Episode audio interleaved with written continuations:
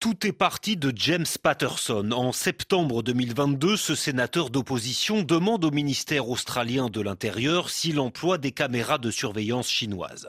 La réponse des autorités le fait tomber de sa chaise. Non seulement l'administration chargée de la sécurité nationale en a branché dans ses locaux, mais surtout personne n'est capable de lui dire combien d'autres bâtiments publics sont concernés. Alors James Patterson lance un audit qui va durer six mois.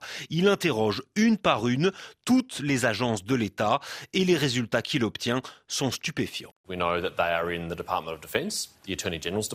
Nous savons qu'elles équipent le ministère de la Défense, le ministère de la Justice, de l'Intérieur, le ministère des Affaires étrangères et du Commerce, et j'en passe. En résumé, pas vraiment le genre d'endroit où vous avez envie de laisser traîner des technologies chinoises, et encore moins qu'il y en ait à tous les étages.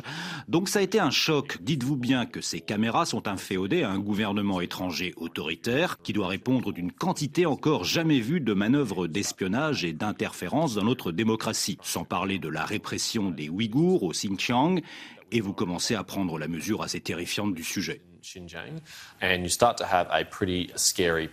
La majorité de ces équipements, il n'y a pas que des caméras au cœur du scandale, il y a aussi des interphones, des systèmes connectés et des enregistreurs, sont fabriqués par le numéro 1 mondial du secteur, la société Hikvision. 42 000 salariés, dont le capital est détenu à près de 50% par le gouvernement chinois. Y a-t-il un risque que des données sensibles soient extraites et transmises en Chine par le biais de ces produits? James Patterson renvoie aux failles de sécurité découvertes il y a quelques années sur plus de 70 modèles de la marque Hikvision.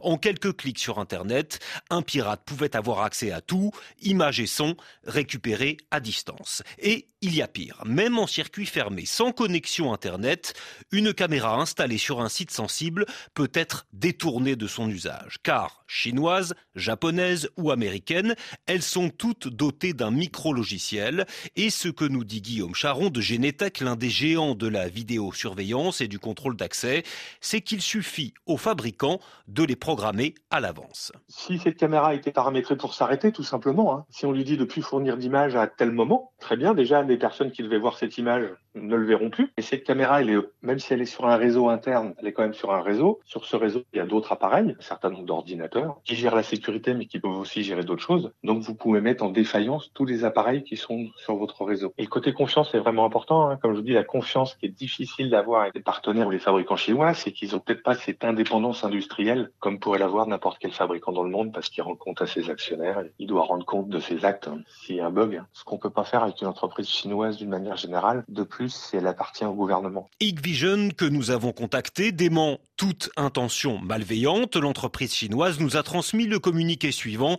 lu par l'un de nos journalistes. Il est catégoriquement faux de présenter Hikvision comme une menace pour la sécurité nationale. Aucune évaluation technique n'est parvenue à cette conclusion. Hikvision est un fabricant d'équipements qui n'a aucune visibilité sur les données vidéo des utilisateurs finaux. Nous ne pouvons pas accéder à ces données, nous ne les gérons pas et nous ne pouvons pas les transmettre à des tiers. Pas de quoi rassurer l'Australie, le ministère de la Défense, celui des Finances et plusieurs organisations gouvernementales font savoir qu'elles vont remplacer au plus vite leur parc de caméras qui sont déjà interdites aux États-Unis et en passe de l'être au Royaume-Uni.